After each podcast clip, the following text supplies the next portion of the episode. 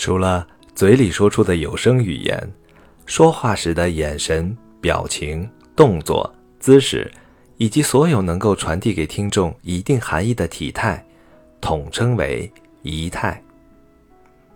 一个善于说话、懂得说话这门艺术的人，会借助于正确的仪态，增强和提高自己说话的效果。反过来，不懂得说话艺术的人，会因为错误的仪态削弱自己说话的效果，甚至还会把自己的说话效果引向相反的方向。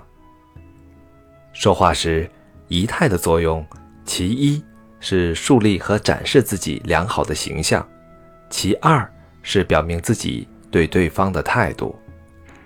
一般而言，通过塑造自己的形象，传递给对方的信息应该是真诚、友好、谦逊有礼的，而不应该是虚伪、敌意、蛮横无理的。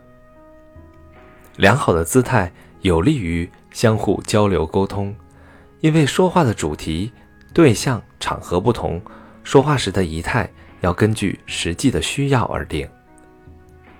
通常情况下，和别人说话的时候，眼睛应该平视。过高有时显得傲慢，有时显得漫不经心；过低显得自己信心不足。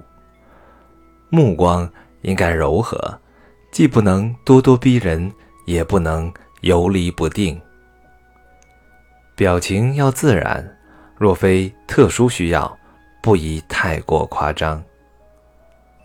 站着说话，无论是演讲还是普通的交谈，都应该挺直腰部，以示自己堂堂正正、信心十足。良好的仪态会让你的演讲更吸引人。在演讲时，除了慷慨激昂的言辞之外，演讲者的仪态。也会带给听众深刻的印象，例如堂堂正正或者畏畏缩缩的印象。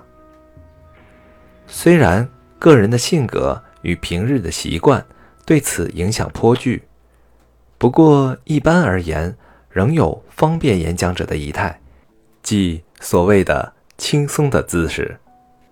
要让身体放松，反过来说就是不要过度紧张。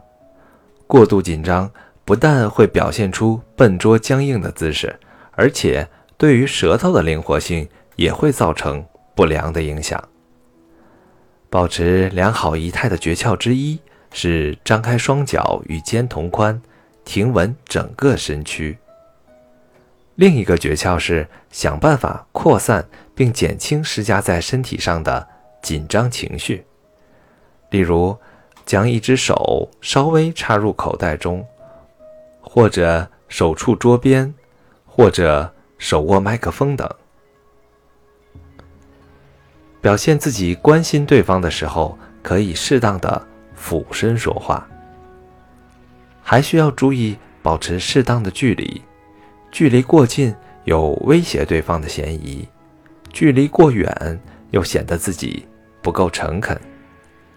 若是坐着说话，随着交谈的深入，可以挪动椅子，缩短双方的距离，用来表明自己希望和对方进一步交谈。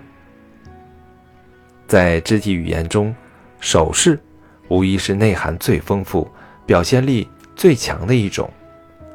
不同的手势有不同的含义，代表不同的立场和态度，需要说话的人深刻体会。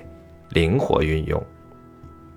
需要强调的是，仪态包括很多因素，但又是一个整体概念，即眼神、表情、动作、姿势以及其他体态语言，并非割裂，而是统一呈现。因此，它也有一个总体要求：自然且协调。